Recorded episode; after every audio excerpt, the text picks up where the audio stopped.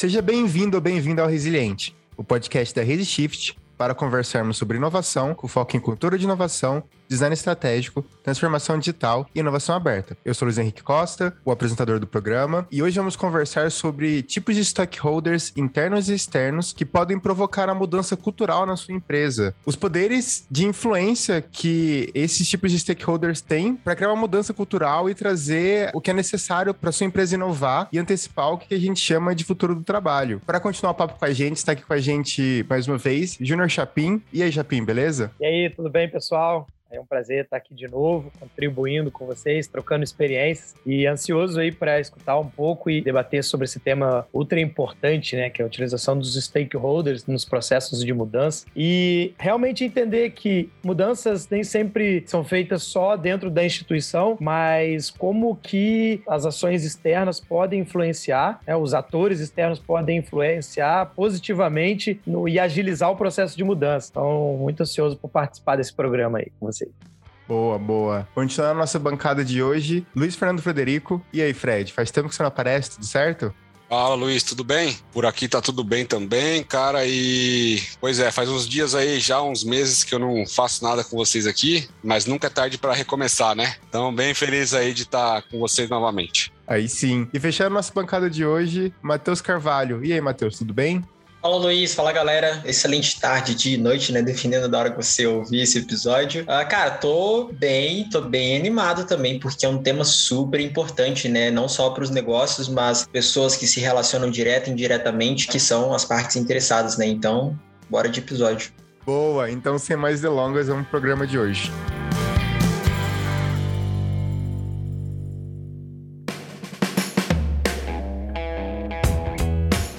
Bom, como o Chapin bem falou na fala inicial dele, os stakeholders que a gente tem aqui são internos e externos. Eu acho que o melhor jeito de a gente começar é comentando então sobre o governo como gerador de mudanças. Quem é esse stakeholder governo e como que ele pode gerar a mudança cultural para a inovação dentro da nossa empresa? Luiz, ótimo início de papo. Acho que a gente tem o governo, que, como você trouxe aí, né? É, esses stakeholders, é claro que esse papo aqui ele não, ele não fica voltado somente para as entidades privadas, o governo governo e, as entidades públicas também fazem parte disso também, né? Como eles também recebendo e sendo impactados por todos esses modelos e essas formas de stakeholders, né? Mas o governo, dentro do que a gente está falando aqui hoje, eu entendo que ele tem um papel crucial para muitas das ações que nós fazemos. Por que disso, né? Muitas vezes as empresas elas ficam subordinadas às regras, às leis e muitos modelos de trabalho que o governo propriamente dita, né? Então, quando você tem que fazer algum tipo de prestação de contas, você tem que fazer algum tipo de entrega de obrigações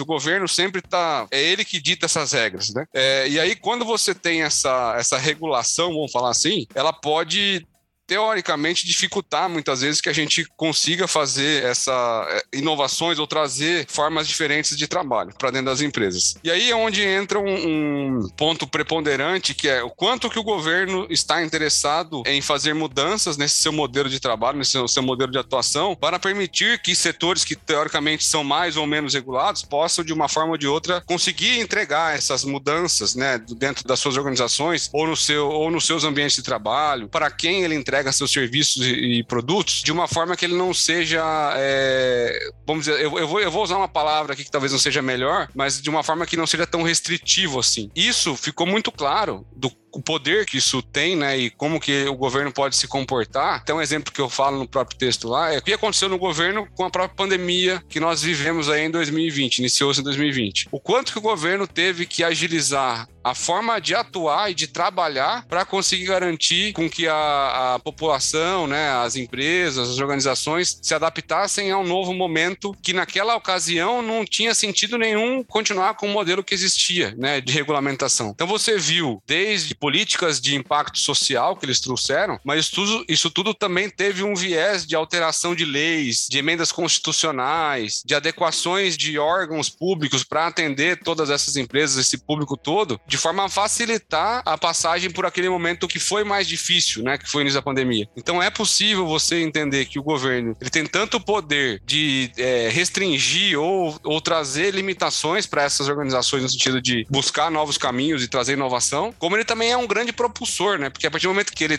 toma a dianteira disso, todo mundo tem que sair fazendo. Então, abrem-se as portas para que outras possibilidades possam ser alcançadas e, e, outros resultados podem ser entregues, entendeu? E, Fred, bem interessante, falando de governo, assim, e, e você me lembrou bem a questão da pandemia. E aí todo mundo fala, ah, a pandemia agilizou muitas decisões, agilizou muitos processos, né? Eu tenho como experiência, ainda nesse momento 2020 trabalhando na indústria, né? Num programa de CLT ainda, e ver a necessidade, a empatia do governo de ter que entrar dentro, assim, é, entender o cenário junto com, a, com as instituições, com as empresas e mudar alguns modelos né, de trabalho. Quando foi a, a redução da jornada de trabalho, equipes que ficaram em casa ou equipes com suspensão de contrato de trabalho, que talvez em outros tempos seria muito mais difícil, muito mais burocrático, né? E nesse momento, essa adaptação frente a uma, uma pandemia, quando a gente fala de mudanças, né, as mudanças vindo de fora, a participação foi crucial. Não digo que foi a melhor e tal, né? Não, não estamos aqui para decidir isso, mas que foi importante para preservar os empregos. Eu fazia o controle também de efetivo dentro da instituição, na parte de engenharia, e o simples fato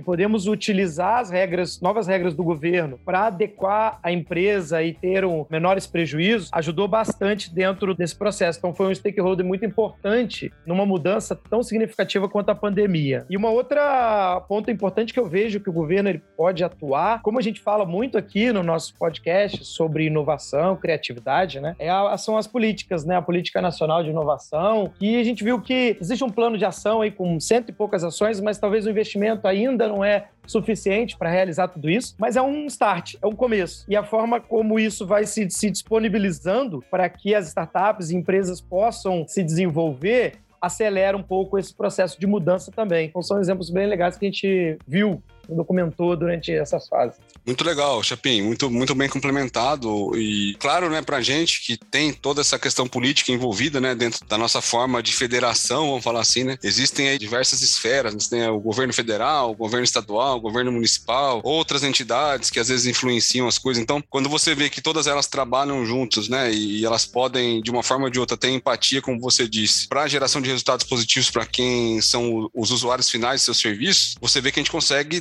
trazer coisa muito boa e muito legal para a sociedade em geral, né? Pô, massa demais, galera. Eu super curti a fala de vocês, queria até trazer um, uma visão um pouquinho diferente também, que, poxa, se a gente olha num contexto né, de mercado de trabalho lá atrás, o governo quase que não, não se inseriu, de certa forma, quando começaram as primeiras mãos de obras, né, enfim, nos feudos e tudo mais, a gente sabe que era bem diferente, mas que, assim, foi necessário a participação do governo, né, dele como esse, como esse stakeholder, por assim dizer, né, e aí entre aspas, para que pudesse regulamentar essas questões do trabalho trabalho, ter mais qualidade, né, ter mais segurança, né? Então, assim, dá uma atenção para as pessoas que trabalhavam, e principalmente, claro, não só para os trabalhadores como para os empregadores também, né? E aí de todo esse avanço que a gente vem, hoje o governo eu acho que ele ainda vem muito nessa visão agora de só regulamentar, regulamentar, mas eu acho que cada vez mais tem se quebrado, né? Essa, essa, esse pensar ou essa maneira de se agir. Então assim, eu acho que isso é muito interessante. E aí uma coisa que eu gosto de citar sempre e que poxa é algo muito novo de certa forma, né? No mercado que a gente vive, que é a questão das startups, né? Hoje quando a gente fala sobre comunidade de inovação, quando a gente traz aí esse contexto de startups, a gente tem sete pilares que são super importantes para sua existência, né, para o seu mantimento, e um que é super importante, que tem muito e total a ver com o governo e que quanto mais próximo ele tiver, melhor, que é o ambiente regulatório, né? Então, assim, onde que o governo pode desenvolver programas de incentivo, pode fazer N coisas, não só para regulamentar, mas também para promover, para fomentar mais coisas, mais ações para o desenvolvimento de novos negócios que precisa partir dele. Então, assim, quando ele tem essa visão de stakeholder que não só regulamenta alguma coisa, mas que como precisa ser provedor de algo, promotor de algo, aí ele vem com uma visão um pouco diferente, que não só uma visão diferente da parte dele, mas que com certeza uma visão das outras pessoas, das demais interessadas, né, é, é sobre ele também. Então, eu acho que vale pontuar esse, essa, essa questão dentro desse tópico também, pessoal, mas sensacional. Continuando então nossos stakeholders, a gente tem um, né, que o, o, Fred, no blog post dele, ele fala como, como híbrido, né, que é os fornecedores, que podem ser stakeholders internos e externos. Como que funciona esse, esse stakeholder, que, que é as duas coisas?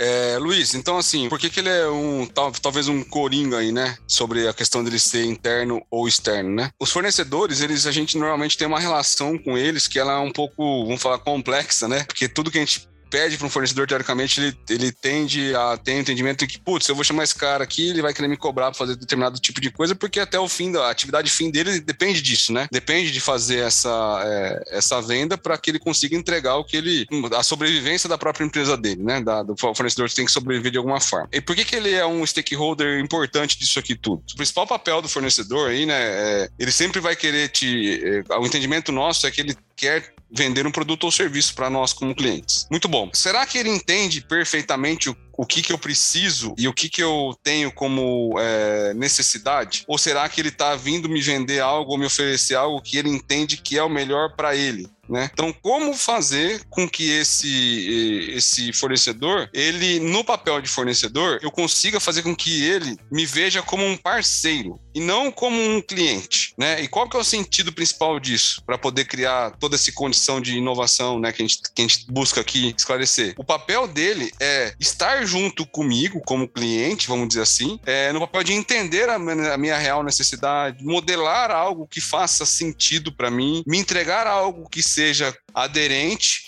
é, e, e, talvez até customizável dentro daquilo que ele já tem como, como linha de produto. Mas é, o principal disso tudo é que nesse processo de criação ele não vai me ofertar só um produto que ele já tenha com alguma adaptação. É ele realmente criar condições novas, inclusive para ele, né? Talvez descobrir nesse processo de criação outros tipos de funcionalidades para aqueles produtos que ele tem, ou desenvolver novas funcionalidades que ele ainda não oferece para o mercado. Então é, existe uma troca muito grande quando a gente se aproxima de um fornecedor no sentido de parceria É muito mais do que um, um simples é, movimento de compra e venda, né, conforme o lado de quem está na negociação. Ele envolve todo um desenvolvimento, uma adaptação, um entendimento para a criação ou adaptação de soluções existentes ou criação de coisas novas. Então, a mudança de mindset de que o fornecedor ele só tem que me vender por vender para uma mentalidade que ele tem que construir algo comigo que seja diferente daquilo que o mercado já tem, isso é crucial muitas vezes para que a gente consiga desenvolver e ter uma otimização ou até ser pioneiro em algum tipo de iniciativa que a gente tenha dentro das nossas empresas. Eu acho bem, bem massa isso que tu comentou, Fred. Eu até lendo o artigo, e aí, poxa, já deixei ele aberto aqui também, porque eu sabia que queria comentar algumas coisas. Uh, tu traz, né, de que os fornecedores, eles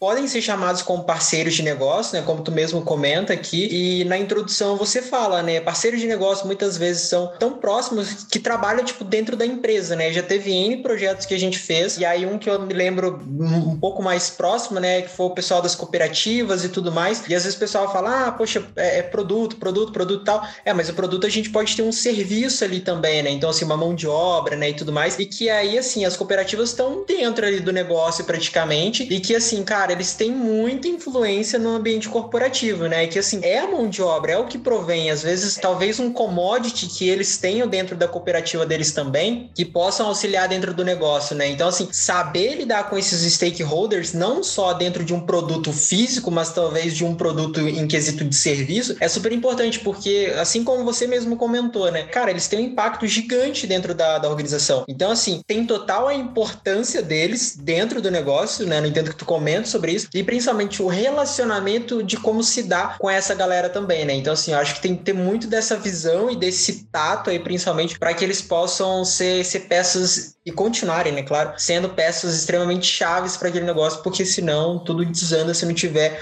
um balanceamento, não só no relacionamento, mas de como funciona também as moedas de troca, né, valores e tudo mais. Né? É, nesse conceito, me veio um exemplo aqui de um fornecedor que atuou muito forte principalmente com essa parte de inovação. Nós tínhamos um problema com um determinado produto, uma junta de borracha, e o nosso, o nosso produto final não saía conforme de jeito nenhum. Tinha uma, um índice de refúgio muito grande, né? Não só da peça do fornecedor, mas também com o nosso produto final, que a gente não conseguia disponibilizar para o cliente. Né? Era uma produção de veículos, então estava tudo parado no pátio. E para você ver assim, qual o entendimento, a gente fala de mindset, né?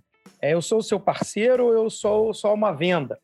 Porque o, fornecedor ele pode muito bem falar assim: não, o meu produto eu tenho um relatório, ele está conforme, e o problema é de vocês. Um, tenho nada para ajudar. Mas não, né? A partir do momento quando, é, quando a gente fala do stakeholder trabalhando a gestão da mudança junto, em parceria, é, o fornecedor veio até a gente, nós montamos grupos de trabalho para entender o, a, o problema, né? utilizando ferramentas aí, metodologias, para desenvolver uma ferramenta. Imagina, o fornecedor era de um produto, né, uma borracha, e na verdade ele atuou muito forte com, com a gente para desenvolver uma ferramenta, quer dizer, um ferramental que iria é, reduzir ou eliminar o problema final. Por quê? Porque na, na, ideia do fornecedor, também não adianta só ele produzir e te enviar. Pode ser um produto ou serviço, né? Que ele disponibiliza. Mas se você atua com o cliente final e você não disponibiliza o seu produto ou serviço para o cliente final, dá no mesmo, ele também sai perdendo porque ele não consegue vender o material dele, concorda? Então, essa parceria, quando se fala assim parceiro entre fornecedor, né, é justamente isso. É ele entrar um pouco dentro do processo, entender a problemática junto com você e propor soluções. E assim, quando a gente desenvolve, consegue atender o cliente final e o nosso fornecedor também consegue é, se desenvolver e atuar muito forte nesse processo de inovação. E eu me lembro bem que é, a gente tinha uma proposta e falava assim: não, o fornecedor é nosso sócio. Por quê? Porque ele está junto com a gente para resolver o problema. E ele não é só mais um stakeholder distante que faz, igual o Fred falou no começo, faz uma venda e ele aguarda o lucro dele mas é essa presença forte, acho bem interessante também. Muito bom, Chapim. Eu já vou pegar o gancho aqui que você puxou nessa, nessa explanação, que é já falar o, o, inverso disso, né? É o próprio cliente como seu stakeholder. Agora vamos, vamos nos colocar agora do contrário, né? Vamos ser o nosso, nosso sistema do fornecedor e como que nós deveríamos abordar o cliente, né, para poder dar continuidade nas ações de fortalecimento, né, de parceria, né? Porque até então, se eu trato o cliente como um cliente, vamos fazer uma analogia simples aqui, eu vou mandar uma lista de produtos para ele com uma lista de preço e ele vai lá, escolhe o que ele quer, me manda o pedido, eu mando para ele e acabou, né? Agora, como é que eu fortaleço também essa relação eu com o meu cliente, eu fornecedor com o meu cliente? Poxa, fazendo uma analogia, uma analogia muito simples aí, né? É justamente o contrário do que a gente acabou de falar, né? Como que eu construo isso e consigo passar para o meu cliente que eu não sou só fornecedor dele, que eu estou ali para entregar muito mais coisas para ele. Eu estou ali para poder fornecer soluções, inovações e tudo mais dentro daquele contexto que ele talvez nem conheça. É, existe uma, uma condição que, claro, que vai muito de relacionamento para relacionamento, né? Como é que funciona, como é que fica, né, essa condição de é, o cliente abrir as portas para a gente como fornecedor nesse caso, é no sentido de que a gente possa explorar todas essas possibilidades, mesmo que sejam desconhecidas. Qual tipo de relacionamento que eu tenho que ter, o quanto que eu tenho que melhorar, o que eu tenho que buscar nessa relação para conseguir entrar e, e, falar nisso, né? E isso tudo tem uma condição que é importante, que caso você consiga transpor essas barreiras e estar nessa situação com o seu cliente, a possibilidade, a probabilidade de sucesso dentro das criações de inovação ou das criações de produtos serviços novos, ela tem uma grande probabilidade de dar certo, porque os dois lados estão com apetite para que isso aconteça. Então é bem interessante de ver isso acontecer, ainda mais no momento que você tem aí o, o toda essa questão de que escutar o cliente, trazer o cliente para dentro de casa, entender as dores dele, fazer com que esse entendimento seja pleno, a probabilidade de resultados positivos é muito melhorada, né? E então esse é mais um caso que a gente pode explorar bastante. Eu vou deixar os meus companheiros aqui se pronunciarem também sobre como que eles pensam sobre isso, o que eles pensam sobre isso.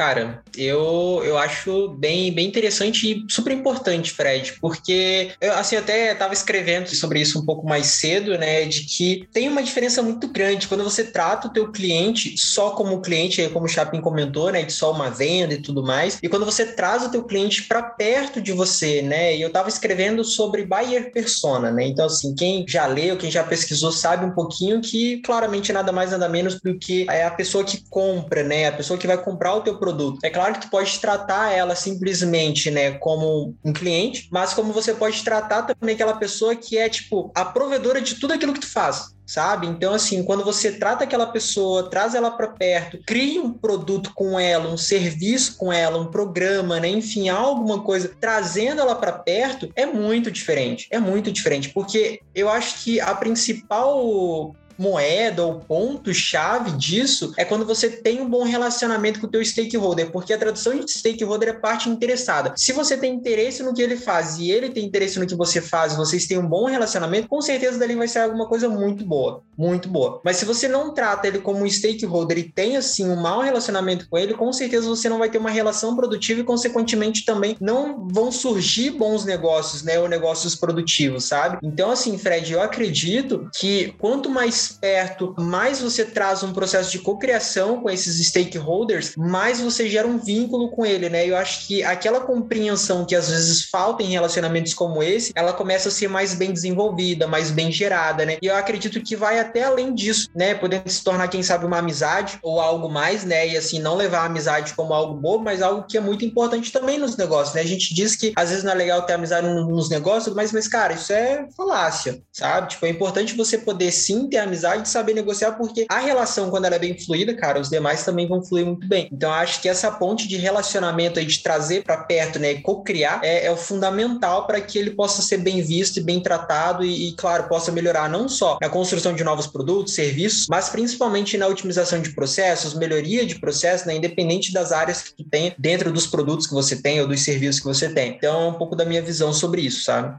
Nós temos um exemplo muito claro disso dentro da, da Shift, né? E vou puxar a sardinha um pouco para o projeto que nós finalizamos com a Volvo Logística. E é um case de sucesso, ele tá, está também dentro do, do site da Shift, é aberto aí para que todo mundo possa ver como foi a questão de co-criar o planejamento estratégico. E a, a, missão nossa dentro do projeto, junto com a equipe de projeto da Volvo, foi de ouvir os stakeholders e, mais precisamente, os clientes da Volvo. E a partir do momento que a gente escutou, viu quais eram as necessidades dos clientes, né, a concessionária e o próprio cliente final, nós conseguimos trazer para dentro da empresa todo esse essa necessidade e co-criar com o stakeholder interno, né, os colaboradores, uma visão para daqui a quatro anos da empresa. Então, é um exemplo muito forte como utilizar o cliente, né? trazer o cliente para dentro do seu processo e ajudar na cocriação do seu produto ou serviço. Então foi bem interessante enquanto vocês estavam comentando, surgiu esse e é um jabazinho também, né, do, do nosso projeto. É, ô Chapim, é, pensando que até o ano passado você estava diretamente ligado à indústria, estava lá muitas vezes no papel de cliente, vamos falar assim, né, para a contratação de serviço, e agora passando pela experiência que você teve aí com a Volvo, que você acabou de, de trazer, é, já no papel de, de fornecedor, né, vamos falar agora do papel de fornecedor, o que, que você vê dentro desse processo todo que você participou, de ganhos que as empresas podem ter quando elas se abrem para esse momento, né? Para esses momentos de trazer a entidades externas para poder colaborar com aquilo que eles fazem. Ah, muito legal, Fred. É uma reflexão bem interessante, porque sendo um fornecedor ou cliente final de um processo, né? A gente tentar fazer sozinho pode surgir aí um produto, um serviço bem legal, tal, revolucionário para o mercado, né? Mas é muito mais difícil. A partir do momento que você puxa as necessidades externas internaliza isso dentro do seu processo, o que, que eu quero dizer? Quando você entende o problema, né? Porque está é, muito claro, e eu acompanho às vezes algumas startups também. Ah, eu quero propor uma solução, mas qual é o problema que você quer resolver? Então, quando você é fornecedor, você tem que ir fazer uma entrevista para entender mesmo a necessidade do seu cliente, né?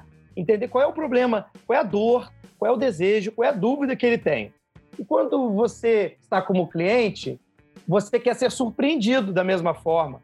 Quando você é cliente, você quer participar. É o famoso co-criar, que eu achei que essa palavra eu uso 20 vezes durante aí o meu, o meu dia a dia, porque se você realmente utiliza o cliente, né, a visão do cliente dentro do seu processo, ou a visão do seu fornecedor para desenvolver o melhor produto ou serviço, você já dá um salto, né? Que você já se conecta com a necessidade, com uma possível dor e consegue personar, na verdade, personalizar o seu produto ou serviço. É mais ou menos nesse conceito. O nosso próximo stakeholder é a comunidade do entorno como agentes de mudança. E já dando um pequeno spoiler, o Matheus ele chegou na Resistift a partir disso. Matheus, explica um pouco pra gente de tudo isso, por favor.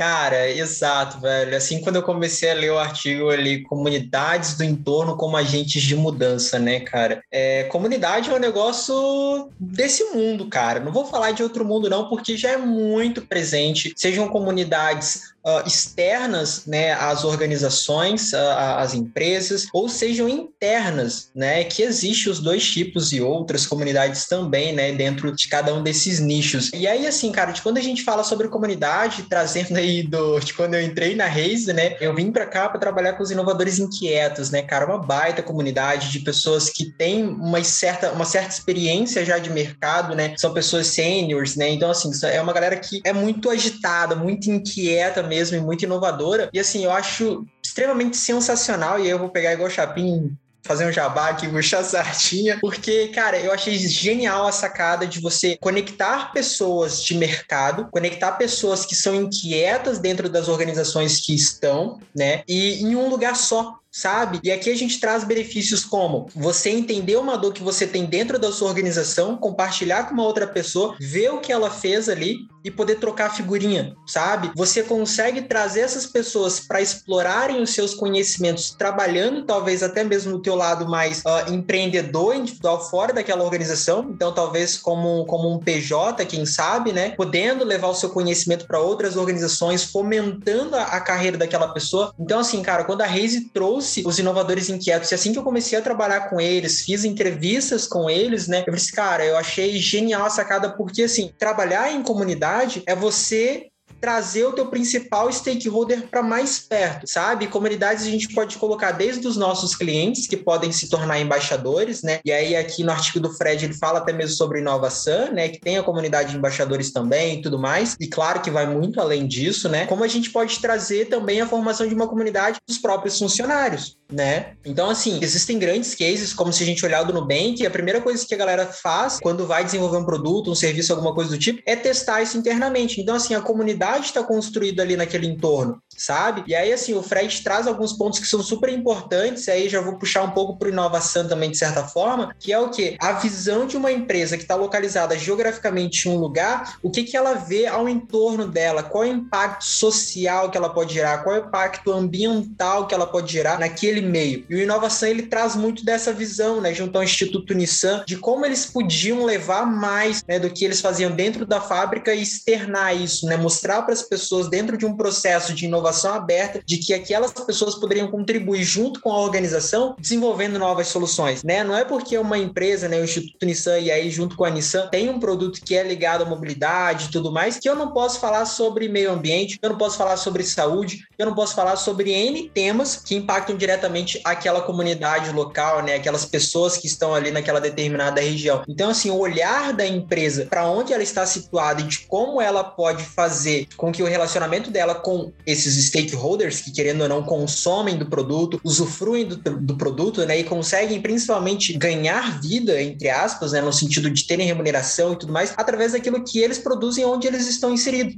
Eu acho que ter essa visão de comunidade hoje não é só algo bonitinho, não é algo só da moda, é algo que é estratégico para as empresas. E quando a gente fala de stakeholders e a gente trazendo esse, esse fator super importante das comunidades, é algo estratégico para as empresas. Se vocês olharem hoje aí, com certeza, de 10 empresas, cara, nove já adotaram uma estratégia de comunidades, entende? Então, assim, eu não sei de como é a visão do Fred, Fred que escreveu, claro, depois a gente pode puxar para o Chapin também, mas de entender isso, né, Fred? É, é, essa a tua visão de como tu vê isso também, cara. Ô, Matheus, tem tudo isso aí que você falou, né, no sentido de desenvolvimento, desse, de, de tudo, tudo que você falou tem, tá tudo certo. Eu acrescentaria né, na, no que você trouxe aqui a condição de que muitas vezes a gente subestima o poder de onde nós estamos instalados, né? De onde nós estamos, com o poder que nós temos quando reunidos unidos com outras entidades da, da região onde nós estamos, sejam elas outras empresas, é, fornecedores, parceiros, outras pessoas. Nós temos diversas formas de criar relacionamento que podem produzir maior sinergia e força para superar determinadas barreiras que existem. E isso é muito regionalizado mesmo, né? Muito uma coisa muito regionalizada. Então, quando você faz isso, você acaba trazendo um, um resultado que não é só você que usufrui dele, porque quando você traz toda essa força, né, com outras entidades, com outras organizações e você olha para todo o seu entorno, que nem eu,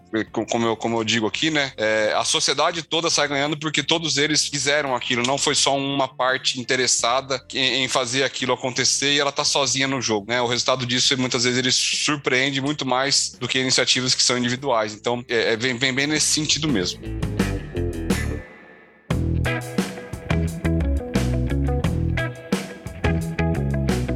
Agora a gente chega no ponto de falar dos stakeholders internos, né? Quem são eles e como que eles podem cuidar dessa mudança cultural?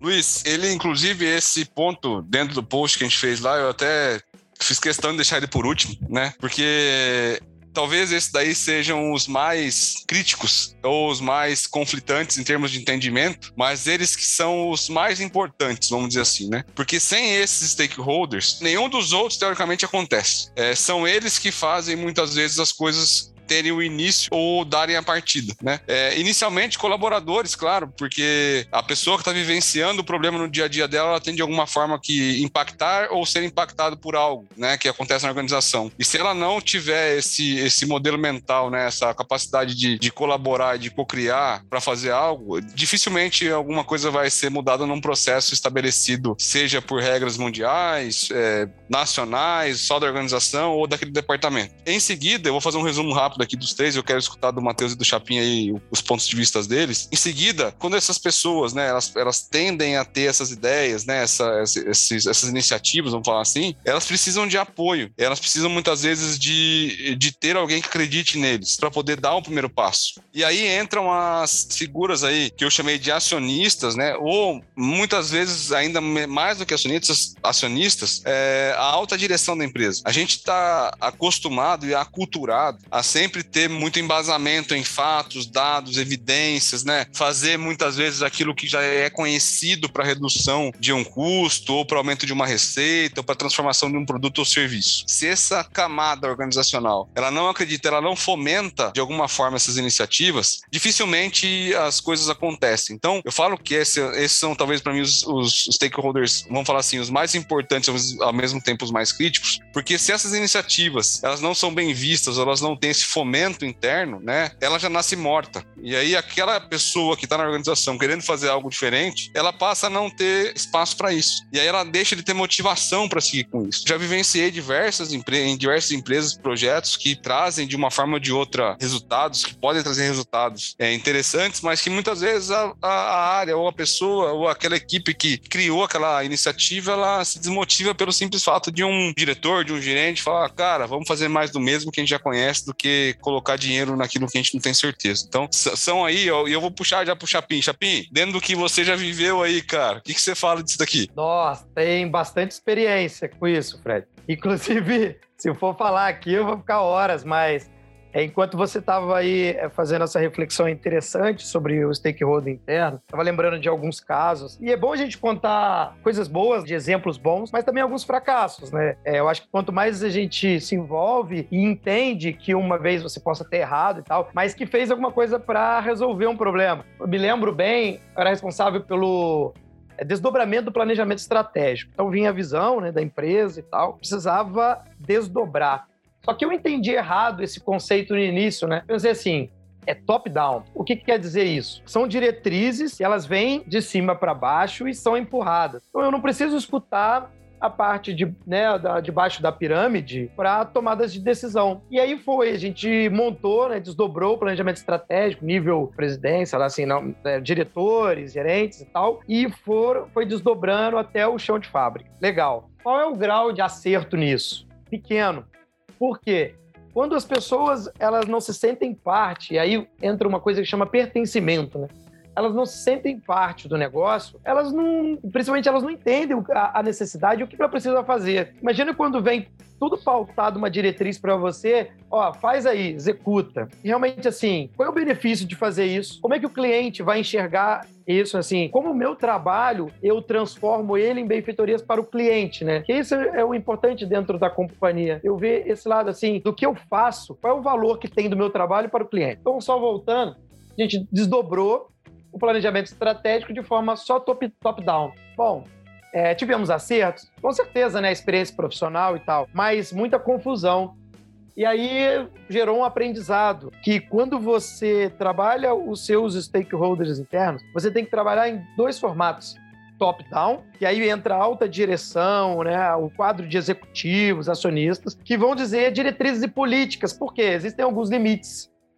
E eu gosto muito quando a, a Mel fala com a gente sobre criatividade, né, de sair fora da caixa e tal, mas na verdade é entender as barreiras e as restrições que a gente tem com a caixa. Por isso que é uma liberdade de criação que a alta direção precisa passar para os seus colaboradores, gerar esse grau de confiança e ela também dá a diretriz. Qual é a visão da empresa para daqui a tantos anos, né? 4, 20 anos, qual é a expectativa do nosso cliente. Então, isso é importante vir essa informação a nível top-down. E o conceito do bottom-up, que é o quê? A gente fala de baixo para cima, né? Que é promover a mudança com as pessoas, feito por pessoas. E aí os colaboradores que entendem muito bem as diretrizes da empresa, aonde a gente quer chegar, ele entende o papel dele. Então ele sabe quando ele executa uma, uma atividade, é o benefício que aquilo está trazendo. Quando a gente fala de benefício para o cliente, gera uma valorização para nossa também. Por isso que é importante, eu lembro que para atenuar tudo isso e a gente,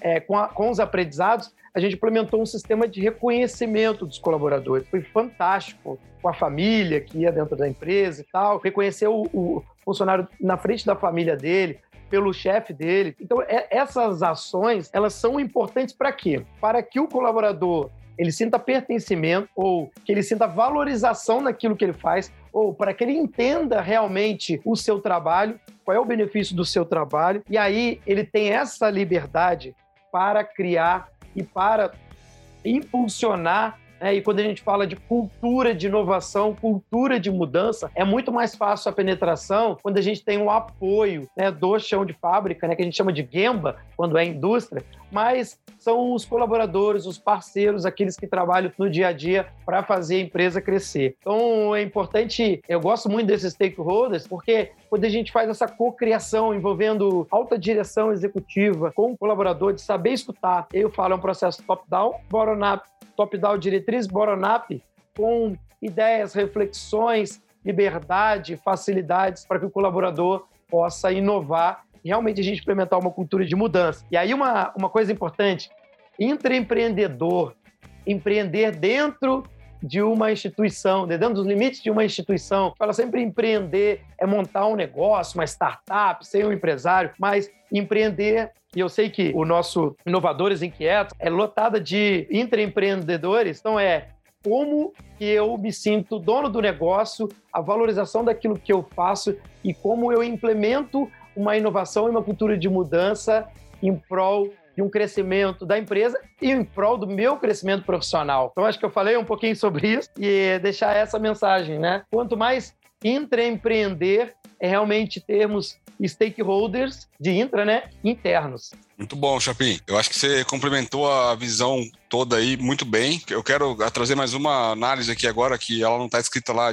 explicitamente, né? Mas imaginem tudo isso que a gente acabou de falar aqui, se tudo isso pudesse ser construído com todos esses stakeholders, né? Começando aí talvez por essa pessoa lá do chão de fábrica, né? Lá da Gemba, como o Chapim acabou de falar, sendo apoiado por todos os seus níveis é, táticos, estratégicos aí de operação dentro da empresa, pelos seus acionistas, pelos diretores, para que eles possam, de uma forma ou de outra, criar condições para estar aí se conectando a todas essas é, figuras anteriores que nós falamos, né, de uma forma é, simples ou vamos dizer assim rápida e, e que traga resultados para todos, né, seja seja com a comunidade onde ele está instalado, seja com clientes, com fornecedores, com todos esses criando algo que fosse bom para a sociedade como um todo, né, que entregasse é, de uma forma ou de outra melhorias na, naquilo que todos esses essas entidades aí, todas essas partes interessadas, né, acreditam. Imagina se esse fosse o mundo perfeito, quantas coisas boas nós não poderíamos criar e mesmo influenciar aí muitas coisas que o governo hoje tem como regras, né, ou como regulação e que podem de uma forma ou de outra trazer restrições nas atividades, mas que ele poderia ser sensibilizado também nessa mesmo nível de integração, trazendo resultados benéficos para toda a sociedade. Então, bem, é bem isso mesmo que a gente quis falar. O post ele quis dizer muito sobre isso, né? É, não da gente tra tratar relações de forma fria, mas esquentar as relações de forma com que todos saiam ganhando. Muito legal, Chapim, muito bom. Matheus, eu vou deixar contigo contigo aí agora.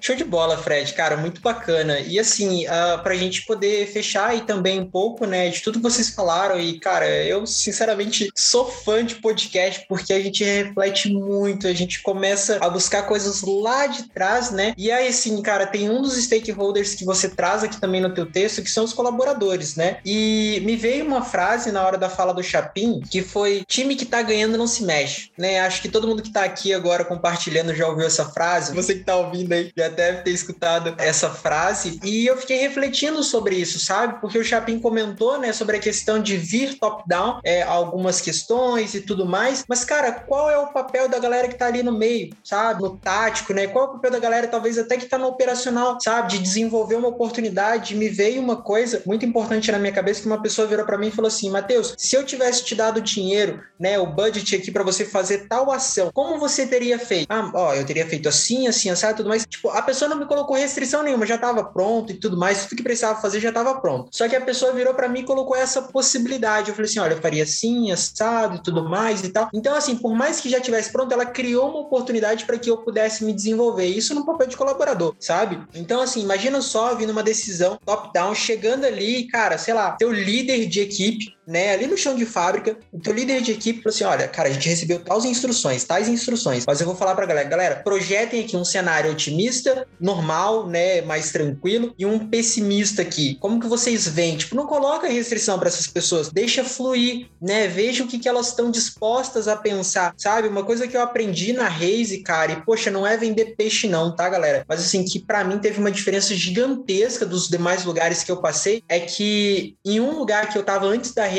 fiz todas as coisas bonitinho e tal, isso aquilo. E aí viraram para mim e falaram assim: Matheus, não fica parado não, porque senão as pessoas vão achar que você tá enrolando serviço, que você não tá fazendo, não sei o que e tal. E aí assim, eu falei: putz, cara, eu tenho que ficar enrolando serviço para fingir que eu tô fazendo alguma coisa. Então, por que que aquele meu líder ali não passou uma atividade que talvez fosse demanda dele para que eu pudesse fazer? Para ele talvez tirar algo das costas dele para que eu pudesse fazer, ou alguma coisa do time, sabe, que eu pudesse fazer e colaborar, sabe? Tá, a gente tava ali para colaborar com o crescimento da empresa, da organização, sabe? E quando eu cheguei na Raise, foi muito interessante que foi uma visão que compartilhada por parte de todos os sócios, e acho que isso muito claro que reverbera fortemente no time, é que se uma pessoa faz muito, cara, não deixe ela com aquele muito que ela tá fazendo, dá mais. Se ela tem capacidade para fazer aquilo muito, ele também tem capacidade para fazer mais, entende? E aí, claro que é uma questão de que eu acho isso muito legal, de que dentro da Raise a gente consegue entender onde vão os limites da pessoa, até onde ela precisa de mais acompanhamento, onde ela pode ir mais solta, né? E aí, assim, cara, eu acho que é um trabalho muito legal, porque daí você não limita as pessoas, você deixa com que ela revele o seu real potencial. Isso tem muito a ver com o colaborador sendo um stakeholder, sendo uma parte interessada que faz aquele negócio crescer e prosperar prosperar. Então eu quis trazer esse case porque para mim, cara, veio a memória e foi muito forte, porque hoje eu posso viver algo que eu não vivia lá atrás. E no lugar que a gente está falando aqui, aqui no podcast da Raise, né, do Resiliente, né, onde a gente pode falar de tudo que a gente vive no nosso dia a dia, seja internamente, seja externamente, de coisas que a gente já fez, já deixou de fazer. Então assim, eu quis compartilhar isso porque essa é a visão do colaborador, sabe? Talvez se você hoje tenha um liderado e você não sabe de como ele se sente, algo nesse sentido, cara, pergunta, projeta para ele, deixa a imaginação dele fluir, deixa ele propor coisas. E depois você vê, olha só, por mais que você, liderança, né, e aí top-down, tenha me passado tais diretrizes, tem uma possibilidade aqui de um colaborador que eu não passei nenhuma restrição para ele, ele propôs isso com tais resultados e muito melhores do que das restrições que vieram, entendeu? Por que não? Sabe? Qual é o teu papel? Por mais que venha uma decisão top-down, qual que é o teu papel de prover possibilidades para os seus liderados, né? Para as pessoas que fazem parte da tua equipe? Qual é o teu papel de líder, mesmo fora de patente? sabe? Então, assim, eu quis trazer um pouco dessa visão de colaborador, porque é o que eu vivo na pele, eu acho que todos nós vivemos na pele, né? E que para mim foi um baita case de reflexão aí na fala do Chapim e já engatando com os colaboradores, pessoal. Matheus, muito boa sua fala. Concordo totalmente com você, que é o que a gente vive na pele todo dia aqui na Resishift. Eu queria convidar todos os nossos ouvintes para continuar a discussão no nosso post que vai estar tá com o link aqui na descrição do podcast. Vamos levar a discussão para lá. Espero encontrar vocês aqui semana que vem e tchau, tchau.